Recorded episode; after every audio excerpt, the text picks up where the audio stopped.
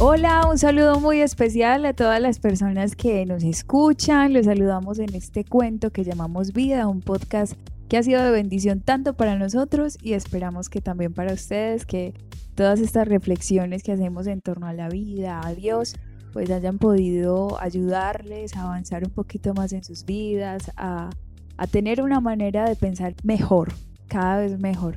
Eh, los saludamos, mi nombre es Sandra David. Los saluda Eliana Madrid desde la ciudad de Medellín. Desde la ciudad de Medellín los saluda Erlaine Zapata. Bien paisa, pues de Ave María, con arepa. Sí, aquí se nos, va, se nos va saliendo el paisa, la bandeja paisa también, la S. Pero, pero intentamos camuflarlo, intentamos pa, pues, sí, pa- cómo no. ese pues, pues que, que mencionamos a todo rato, pero eh, la verdad estamos muy, muy bendecidas, muy contentas de poder estar haciendo otro episodio en una temporada que nos tiene muy felices, una temporada en la que estamos intentando ir hacia nuestro interior y permitiéndole a Dios también que nos acompañe y nos vaya iluminando todas esas áreas oscuras. Tenemos eh, oyentes desde dónde? Desde Tai- Tailandia. Tailandia, Nueva Zelanda, Imagínate. Inglaterra, Eh, Bueno, Alemania también. Alemania. En Estados Unidos también nos escuchan. Saludamos obviamente a todos los que nos Argentina. escuchan, sí. A todos los que nos escuchan aquí en Colombia, Un en besote España. grandísimo para ustedes. Sí, hay ya bastantes lugares en México también y les damos pues las gracias por escucharnos, por seguirnos, porque es una alegría poder llegar a tantos lugares y que Dios nos haga canal para que Él se haga torrente y de Amén. bendiciones y pueda transformar por su palabra nuestras vidas. Amén. Saludemos también a los que nos escuchan desde la hermosa y linda ciudad de la eterna primavera, nuestra Medellín, Medellín. querida. María, pues hombre. Medellín, Medellín, una ciudad, sí, de la eterna primavera, aunque a veces esta lluvia no para. Una primavera, uno ya no sabe. Pero lo hace que- calor, se llueve, mueve entre- hace calor. Eso iba a decir, esto es lluvia pero con calor. Esto no se, mueve, uno- se mueve entre los extremos. Ese calor y después el aguacero y el frío. No, no, Sí. ya estoy. Que, que me voy a buscar otra eterna primavera. Y uno se va es queriendo volver. Ay, ¿cuándo será que vuelvo a mi Medellín, querida? ¿Quién las entiende? ¿Quién las entiende? Bueno, Tierra querida llamada. Bueno, muy bien.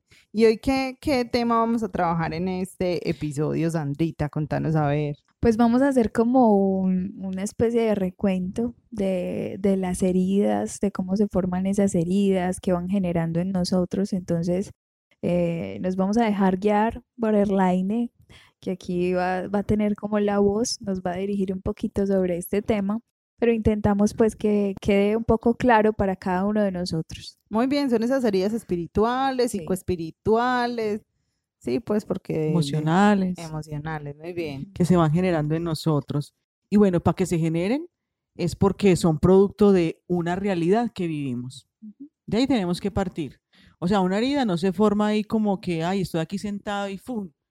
Cayó una herida emocional y me cayó a mí. O sea, Del todos cielo cayó una herida emocional y me cayó a mí.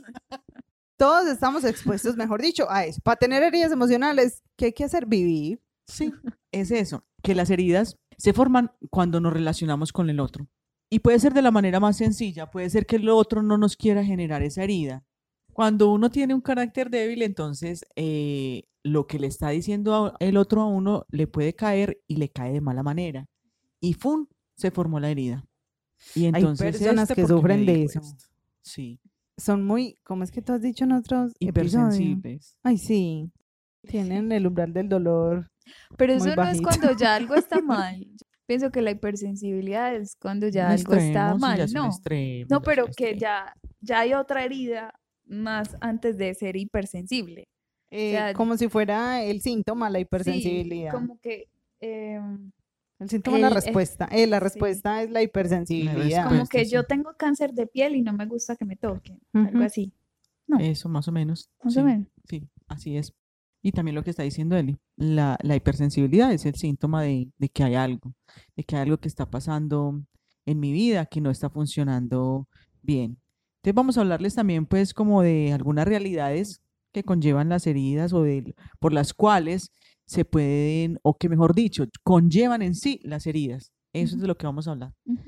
¿De qué conllevan las heridas? Entonces, lo primero que vamos a tratarles es que la herida siempre es fruto de un acto de violencia, como les decíamos, de una relación con, con otra persona, un desequilibrio en la relación con la otra persona. Así de fácil se forma una herida.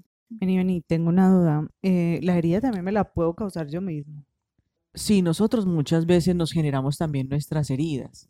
¿Por qué? Porque muchas veces entonces nosotros nos quedamos perpetuando inclusive eh, las cosas que nos pasaron. No nos responsabilizamos de ellas, entonces nosotros nos seguimos generando esa herida. Seguimos con nuestra mente, seguimos recordando aquel acto, no buscamos solucionarlo, sino que yo sigo recordándolo como algo malo que me pasó y ahí sigo perpetuando el acto. O también el mismo pecado es generar una herida en uno mismo, porque uno mismo es su prójimo más próximo. Totalmente. Y, y por ejemplo, una herida que me causó mucho rencor, yo sigo, sería un ejemplo de lo que tú estás diciendo, yo sigo como tomándome ese veneno, esperando que al otro sea el que le haga daño, cuando soy yo, que constantemente con mis pensamientos, con mis sentimientos, me estoy amargando la vida, mis decisiones, mis, mis realidades, porque no tomo acción frente a algo o frente al cambio porque quiero seguir ahí en mi estado de víctima o es que yo necesito vengarme o es que yo necesito esto para poder vivir. Entonces, perpetuando lo que tú dices, esa herida. Muy, muy, muy interesante esto. Muy interesante eso porque, porque significa que, que tenemos que evaluarnos también. Eh, qué tanto, cómo ha sido esa relación desde lo que tú estabas conmigo eh, mismo desde lo que tú estabas manifestando, Erlaine, pues sí, esas heridas se, se generan desde esa relación con los demás, ¿cierto? Porque somos seres en relación, eh, también hay que vernos un poquito, porque a veces se nos olvida un poquito que nosotros somos ese próximo más cercano.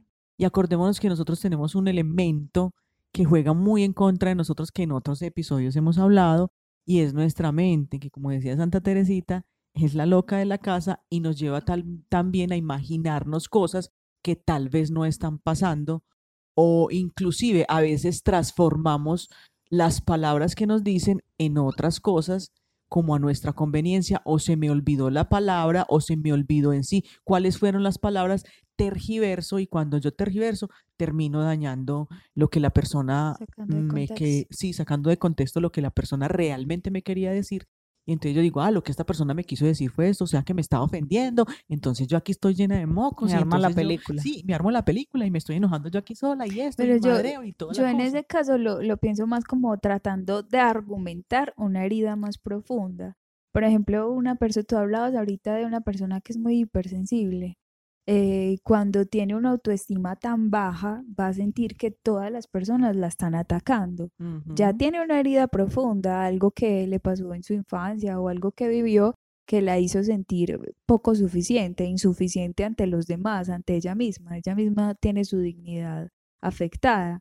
Entonces, en un diálogo normal en el que de pronto se estén tomando ciertas, eh, no sé, se esté hablando de ciertos temas, ella va, va a reaccionar de esa manera porque necesita argumentar su insuficiencia, argumentar que es una persona que, que, que es poquita cosa, entonces este me trata así porque, porque sí, porque es que yo no merezco esto, o dejo que me traten así, entonces al fin estoy argumentando mi, mi inseguridad.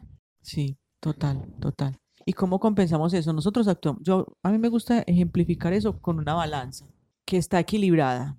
Y de pronto viene y pasa la herida, la, la situación con la persona, eh, el desequilibrio en la relación con la otra persona, inclina la balanza hacia un lado.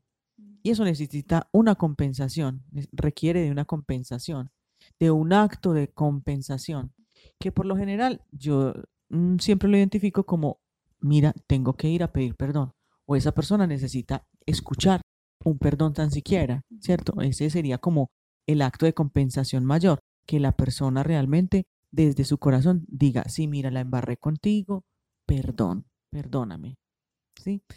O también muchas veces se generan heridas y uno o la persona más bien que es el supuesto victimario no se está dando cuenta que esa herida se generó, no se está dando cuenta que esa relación con esta persona, uno le generó una herida a esa persona. Entonces también hay que poner cuidado de mi parte, que fue la que se hirió, entonces ir a decirle a la persona, mira, con estas cosas que dijiste, eh, pasó esto, pasó aquello, lo que hubiera, lo que sea que hubiera pasado, para que la persona tenga conciencia, porque entonces eh, lo que termina pasando es que es una injusticia buscando justicia.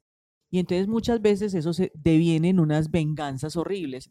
Y la otra persona ni está entendiendo por qué está pasando lo que está pasando, porque no ha hecho consciente que las palabras que esa persona profirió en algún momento terminaron hiriendo a esa otra persona. Entonces, por eso siempre, como hemos dicho en otros episodios, la palabra es fundamental ahí. Yo buscar ese diálogo, decirle a esa persona para que realmente sea un diálogo reparador de parte de la otra persona que no se ha dado cuenta que hirió y que ahí puede decir, ok, no me había dado cuenta, perdón, lo que quise decir fue esto o aquello, o lo dije por esto o por aquello, por ejemplo, con la gordita, cuando le dicen a uno la, palabra gordita, no lo hago, es de cariño, ¿cierto? Entonces ya uno le puede decir, no, mira, no lo vuelvas a hacer porque para mí no es cariño, para mí es maluquito. ¿Cierto? Ese tipo de cosas. Entonces, es, es una herida que requiere compensación. De por sí, todas las heridas requieren compensación. Entonces, también nosotros, porque si a nosotros nos hieren, también nosotros herimos a otros. Entonces, también nosotros buscar compensar a la otra persona. Porque si, si no se soluciona eso, ¿cómo vamos a estar buscando compensar esa herida? Y es cuando nosotros vamos también a ser victimario de otro. Como esta persona, yo no me pude desquitar con este, entonces sí me voy a desquitar con este. Estoy haciendo un desplazamiento. Estoy proyectando lo que realmente necesito solucionar con Airline, por ejemplo, lo empiezo a proyectar en, en Sandra. Yo creo que, es lo que más hacemos. Uy, eso lo hacemos muchísimo. Lo que yo realmente necesito, por eso es que miren, esa es la, esa es la respuesta ante la pregunta de ¿por qué mi esposo se parece tanto a mi papá? Sí, esa es la respuesta, porque yo estoy desplazando algo ahí y generalmente con el que se parece es con el que tiene un conflicto que necesita resolver es atrás. Usted necesita resolver ese conflicto, es con su mamá o con su papá. A su esposo no lo meta en ese asunto o a su esposa no la meta en ese asunto porque o usted o a sus hijos, porque usted lo que está haciendo es proyectando algo ahí que tiene que solucionar con alguien del pasado. Así es. Y eso es muy delicado. Por eso no se puede pasar por alto. No, eso no se puede pasar por alto porque yo lo que termino es volviéndole la vida a cuadritos a una persona inocente, a una persona que no tiene nada que ver en esa cuestión, ¿cierto? Entonces es muy importante lo que dice Eli, irme a mirar cuál es la raíz de esa situación que yo estoy viviendo, quién es realmente la persona que por la que estoy sintiendo la herida y solucionar, solucionar, hacerme responsable. Eso es muy importante en este, en este camino de sanación interior cuando decido hacerlo. Responsabilizarme de mis heridas y buscar yo la sanación, no empezar a culpar eh, o a buscar culpables afuera. No, ya lo que pasó, pasó y listo. Si se pidió o no se pidió perdón, si la persona se dio cuenta o no se dio cuenta, pero yo tengo que responsabilizarme y buscar cómo sanar esa situación. ¿sí? Cómo soltar eso. Sí. Porque también lo que, lo que Sandrita decía ahorita, es que yo sigo tomando ese veneno esperando que el otro sea el que muera, ¿sí o qué? No, yo también tengo que soltar eso. Hay que dejarlo ir y, mm, y, justificar al otro, justificar en el sentido de como, como lo hacía el Señor en la cruz, Señor, perdónalos porque no saben lo que hacen. Si realmente supieran lo que estaban haciendo, no lo hubieran hecho. O sea, si realmente entendieran el daño que causan, si realmente fueran conscientes de lo que están haciendo, no lo harían. Entonces es también entender que el otro muchas veces es ignorante y, y, y nos causa esas heridas eh, desde esa ignorancia, desde esa ignorancia de, de, de, no poder hacer, de no poder ser, de no poder actuar contigo como quisiera, porque también desde esa herida eh, sigue relacionándose, ¿cierto? Entonces, es, es, bien importante mm, comprender cuál es ese origen de nuestra rabia para que nosotros nos sigamos tratando con rabia a nuestros hijos, para que nosotros nos sigamos tratando con rabia o con esas emociones así a nuestros amigos, pues como relacionándonos desde, desde esas situaciones y desde esos malestares. Hay que mochar eso. Porque es una cadena, es una cadena que si no se corta, ahí es donde no tiene fin. Y vamos, como le decía Erlaine al principio, que una herida se, se forma también desde un acto de violencia. Nosotros vamos a terminar, fuimos violentados, luego vamos a violentar a otros y así y así. Es un círculo vicioso ahí. Me acordé de una frase mm, que leí hace poquito, no la voy a decir textual, pero es de Nelson Mandela que decía que eh, saliendo de la celda me di cuenta que si no dejaba mi deseo de venganza y mi rencor, seguiría preso. Es así, seguiría preso. eso. Y lo que termina pasando es una realidad también que conllevan las heridas, que cuando uno se corta, empieza a sangrar. Y entonces eh, resulta que la sangre, si vamos a hablar de la sangre bíblicamente, la sangre es la vida. Entonces cuando yo sigo ahí buscando en, en quienes perpetuar esa herida que yo tengo de raíz, lo que estoy haciendo es sangrando. Es decir, que yo estoy perdiendo lentamente mi paz, mi propia vida, me estoy, se me está desgastando la vida en una herida de la cual no me he hecho responsable para sanar. Eso es muy fuerte porque uno no es consciente que fuimos creados en un paraíso, o sea, fuimos puestos para, para vivir en el cielo, fuimos puestos para, para estar bien, ¿cierto? Para vivir bien. Y a veces no nos damos cuenta de esa herida por ahí que se nos está llevando la vida, que se nos está lle- llevando ese cielo, que se nos está llevando, no, así como cuando usted tiene una herida que se ve, puede que tenga una herida interna que no vea y que está sangrando por ahí. Y por ahí es por donde se le está yendo a usted la vida. Entonces es importante que empecemos a reconocer eh, cuáles son esas heridas que nos hacen sangrar más, y si son heridas, qué tipo de heridas, por ejemplo, Airline hacía grandes rasgos, porque si quieren más información, consigan ese libro que se llama Remando hacia mi interior, de una autora reconocidísima de la ciudad de Medellín. Ella se llama Erlaine Zapata Duque. Entonces, así ah, eh, en grandes pinceladas, Si me conocen en mi familia.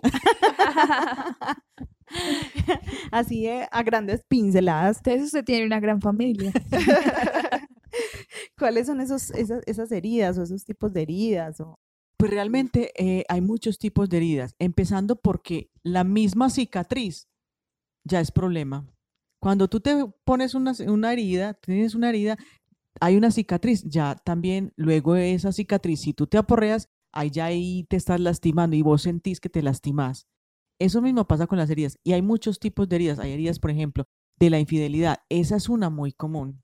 Esa es una muy común. Sería como de la confianza, ¿no? Sí, que se dañó ahí la confianza, se perdió la confianza y entonces resulta que la compensación a eso sería, primero un perdón, obvio, pero también que la persona que dañó esa confianza tendría que entrar a hacer actos de reparación a esa confianza para que la confianza vuelva a florecer en la persona perjudicada por la infidelidad y entonces la relación pueda volver a florecer, que eso muy pocas veces se da y por eso es que se dañan tantos matrimonios. Ay, Padre Celestial, qué reto tan grande tenemos los seres humanos, ¿no? De construirnos y este, en este viaje de, de sanar tantas cosas, como es de duro reconstruir la confianza. Sí. Es muy duro. Y más por lo que tú decías ahorita y que si es una cicatriz, puede ser una, una herida que ha sanado falso. Una herida que sanó en falso, sí. Acuérdense que hay personas que tienen queloides. Ustedes saben qué es queloides. Ajá, la cicatriz Sí, queloide. Una Mm. cicatriz que es muy gruesa. Y entonces ahí es peor. Si yo tengo una queloides espiritual, una queloides, una queloides emocional, va a ser peor solucionar eso. El caso, por ejemplo, de, un, de, de una persona que fue abusada en su niñez o violada, violentada su cuerpo, de alguna manera va a crecer con una herida muy grande, con una herida en, su, en sus límites, como decíamos en algún episodio de otro podcast para que vayan y lo escuchen. También va a crecer violentada en su autoestima. Sí. Sí, es que las heridas nos dañan muchas áreas de la vida, pero yo me tengo por eso que hacer responsable, ir a buscar la sanación eh, de esa herida, ¿sí? Hay muchas heridas, Eli, que a uno, o sea, es que no más el hecho de entablar una conversación, a veces se dice una palabra que ya hiere a la otra persona. Entonces hay muchas, muchas, muchas formas de herir, muchos tipos de heridas. En una pelea, en un disgusto, cuando la gente se enoja, dicen cosas incluso a propósito, no más para herir a la otra persona, para hacerla sentir peor, hacerla sí. minimizar. Qué duro. Lo que llamamos- estoy lo que Esta me mandó a confesarme. No, pero lo que llamamos bullying. Eso también es otra herida. Un bullying que alguna profesora te hizo de chiquita te puede dañar la autoestima. Claro. Sí, eso es, eso es bien particular y es porque, porque algunas situaciones generadoras de herida, yo me he dado cuenta que no generan la misma herida en todas las personas. Por eso a veces es tan difícil hablar de estos términos, por eso a veces es como tan complejo coger el ser humano y quererlo como como, pues como si fuera una fórmula, uno más uno igual dos, eh, mezcle esto con esto y le va a salir esto, dos de agua por una de arroz, échale sale el aceite y ahí le va a salir la cosa, ¿cierto? Entonces yo he visto a veces que, por ejemplo, una persona que fue abandonada eh, puede tener una herida de abandono propiamente o de rechazo. Sí, o las dos. O las dos, o ambas las dos, como digo yo, o ambas las dos pues como que en todos, en todos no se presenta mm, el mismo acontecimiento o digamos la misma causa de esa herida, no tiene la misma consecuencia en la persona y eso es lo que les hemos dicho desde, desde el inicio, que está atravesado por la personalidad, está atravesado por el carácter, está atravesado por muchas cosas. Em, por eso yo no te puedo decir a ti, pues hablamos de algo de generalidades, pero yo tampoco te puedo decir a ti, o sea, porque a ti tu, tu profe te ridiculizó cuando estabas eh, en una clase, ¿cierto? Tu profe te hizo sentir mal, ella era una figura de autoridad y tú esperabas cierta aprobación, necesitabas una aprobación, un reconocimiento. Entonces, ¿eso qué tipo de herida pudo causar en ti? Una herida pudo haber sido de rechazo si tú estabas poniendo en esa profe a tu mamá. Sí. Pudo haber sido una herida de rechazo, pudo haber sido eh, el tema de los celos, porque entonces si pusiste en esa profe a tu mamá, tus compañeros de clase eran tus hermanos. Y hay una preferencia entonces por los otros y un desprecio hacia mí. Entonces, todo depende del caso particular en el que eh, esté uno trabajando, pues como en ese momento, y empezar a analizar como todo ese tipo de cosas. Se generarán diferentes heridas. No, no se generará ninguna. Hay unos que, ay, les da lo mismo 8 que 80, pues de aquí no ha pasado nada, ¿cierto? Mm, yo he escuchado muchas heridas como la de abandono, como la de eh, rechazo, la de traición, la, de humillación, la de humillación, sí. la injusticia. Y también está la del abuso, que ya... Sí. Y eso es tanto ese ejemplo que estabas poniendo, Eli, porque entonces lo que uno termina haciendo es castigando a la profesora. La profesora me cae mal. Y a veces incluso entonces yo me voy a hablar con la rectora y formo el grupo para que me apoyen. Ella lo está diciendo por experiencia propia. Sí, porque eso se ve muy gráfico. sí, sí, o sea, está, están demasiados detalles, pues yo... No, pero es que a ustedes no les tocó en el colegio, a mí me toca, o sea, yo en esas vainas no me metía, porque yo me la pasaba era realmente en, otras cosas, más bien molestando la vida. Ah, es que ella era de las plaguitas, ya vi. Entonces, eh, yo sí veía que entonces, ay no, y entonces trataban de envenenarlo a uno contra esa profesora. Ah. Y no, mire que es que esto, mire que es que aquello, mire que es que esa es la favorita de la profesora. Eso, todas esas cosas, todas esas carretas, pues que no se, se íbamos a hablar con la directora o con el director del colegio, porque es que esto no puede seguir aquí. Sí, mandemos carta y firmemos todos. Eso es una cosa así, porque entonces yo me tengo que vengar de alguna manera, que es lo que hemos dicho en otros episodios. La herida está buscando eh, su justicia, una mm. injusticia buscando justicia, inclusive lo dijimos en este podcast, más atrasito, buscando la justicia. Y la justicia yo pienso que es a mi manera. Mm. Y por una bobada, por una bobada, vean, no nos pongamos a buscar justicias por bobadas, porque hay veces que son heridas que son bobitas y no merecen la pena, pues, como buscar como esa justicia y a ver, pues, yo soy Superman porque entonces soy nombre, en nombre de la justicia, voy a acabar hasta con el nido de la perra.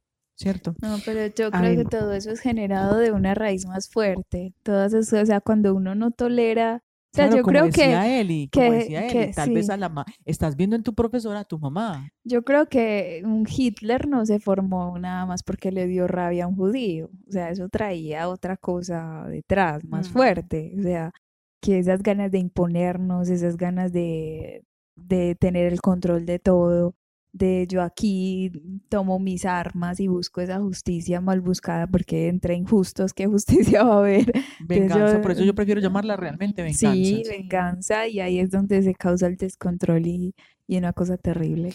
Y las heridas se forman en diferentes también momentos de la vida. O sea, hay heridas que se, son características o que se forman en las primeras etapas de nuestra vida.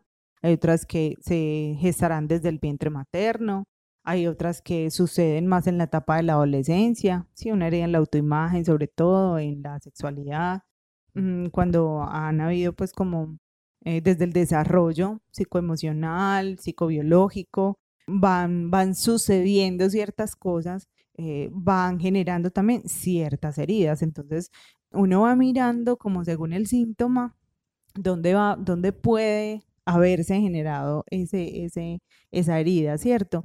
Y, incluso en la edad adulta también se generan ciertas heridas.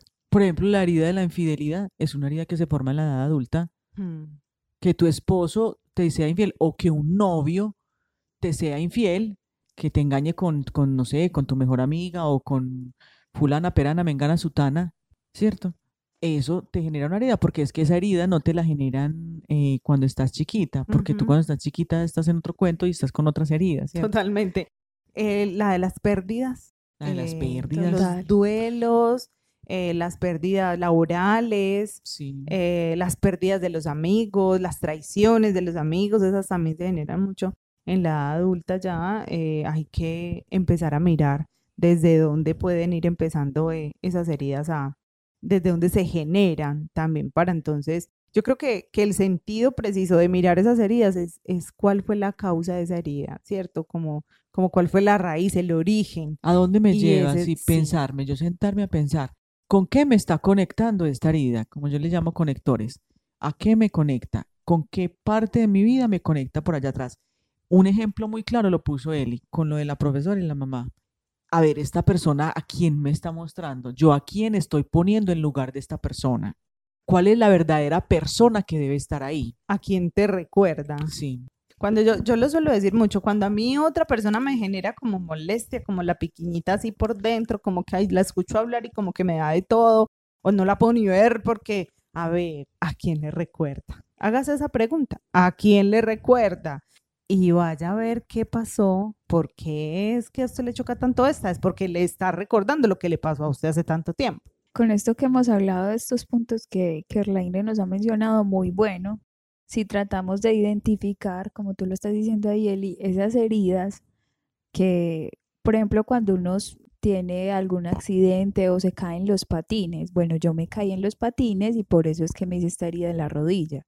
Entonces esa herida aún está sangrando, aún me está quitando vida.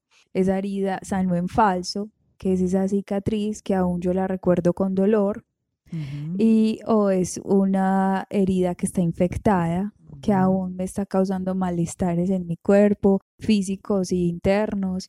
Entonces, ese es como el trabajo que se desprende de este episodio para que nosotros eh, tengamos en cuenta identificar esa herida en el momento que pasó, qué me causó, si aún sigue supurando y si está infectada o ya sanó por la gracia de Dios. Mira, hacer el diagnóstico. Desde la salud eso es hacer un diagnóstico. Total.